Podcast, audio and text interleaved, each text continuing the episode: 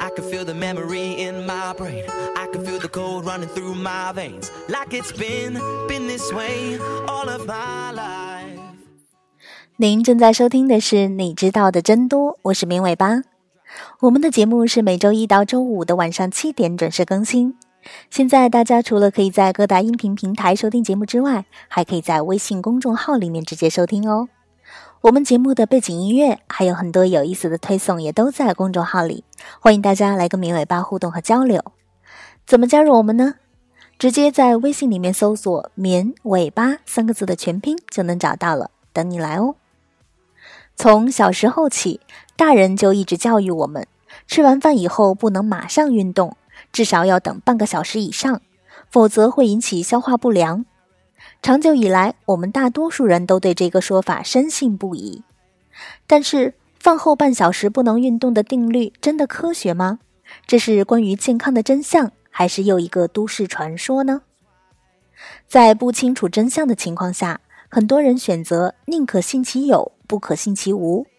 但是，殊不知，遵守饭后不能运动的生活准则也有潜在的风险。对于忙碌的现代都市人来说，如果恪守饭后不能运动的准则，可能就很难抽出时间来运动了。而且，饭后不能运动的说法，可能还会造成一些人选择不吃饭直接去运动，容易造成空腹运动的情况。而空腹运动很容易造成低血糖发作，反而增加了运动时发生危险的可能。因此，在饭后什么时候运动的问题上，宁可信其有，未必是最好的策略。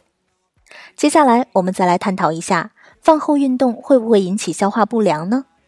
不过，首先我们要对消化不良这个疾病有所了解。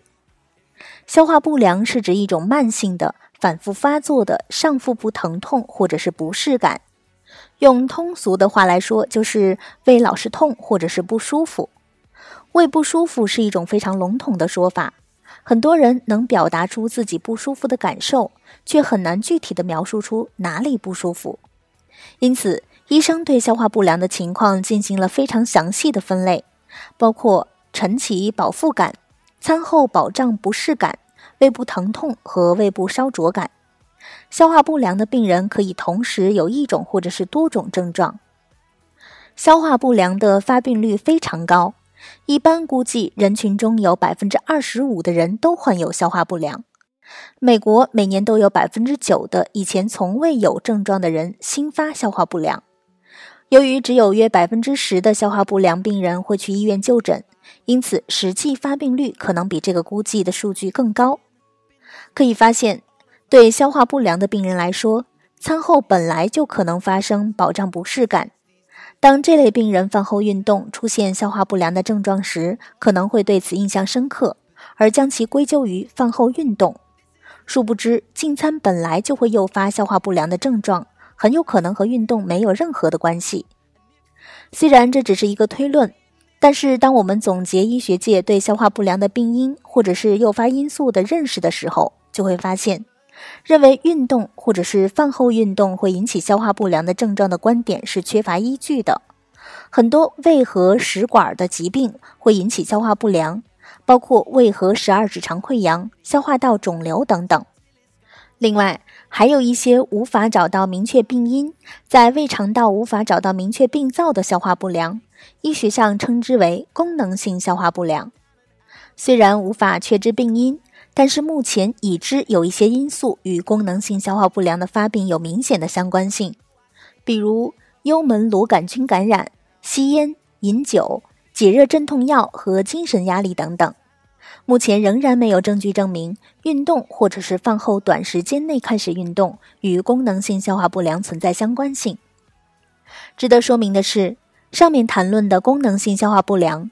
患者通常至少要有六个月以上的腹痛、腹部不适的病史，是一种慢性的消化不良症状。对于那种偶尔发生的短暂的腹痛、饭后腹胀的症状，医学上称之为急性自限性消化不良。这种情况就像是感冒一样，因为一些因素诱发发病，即使不吃药也能很快的痊愈。已知可能诱发急性自限性消化不良的包括食物过敏、食物中毒、服用解热镇痛药、急性胃肠炎等等。同样的，没有证据表明这一类消化不良可以被运动或者是饭后短时间内开始运动所诱发。即使不考虑缺乏证据支持，饭后不宜运动的理论基础也经不起推敲。通常认为，饭后不能立即运动的原因，是因为吃完饭后，人体的血流会集中到胃，用以消化食物。如果这个时候开始运动的话，血液会流到骨骼肌，胃的血液供应就减少了，因此会引起消化不良。且不论增加骨骼肌的血供是否会引起胃血流量的减少，也不论胃血流量减少是否与消化不良有关。如果胃在工作的时候不能运动的话，那么考虑到胃内的食物通常要经过四到六个小时才能彻底排空，那么饭后不止半个小时，而是数个小时之内都不能运动了。果真如此的话，恐怕大多数运动的人都犯了错，在不适合的时间运动了。当然，以上的分析并不是要推荐大家在饭后马上开始运动，而是希望大家不要被误导。失去运动的机会和动力。要知道，缺乏运动造成的健康风险可是明确的多的，比饭后运动可能造成的健康风险要严重的多。正确的做法是，在有进一步的证据证明饭后立即运动确实会诱发消化不良以前，根据自身情况安排运动时间即可。注意不要空腹时运动，容易引发低血糖。如果你确实经常在饭后运动时出现胃痛或者是胃部不适，那么很有可能你已经是罹患消化不良的患者，应该到正规的医院寻求帮助。好的，以上就是本期节目的所有内容了，感谢大家的收听，也欢迎大家关注“绵尾巴”的微信公众号。我们节目的背景音乐还有很多有意思的推送，也都在公众号里，大家直接在微信里面搜索“绵尾巴”三个字的全拼就能找到了。我们下期节目再见吧，拜拜。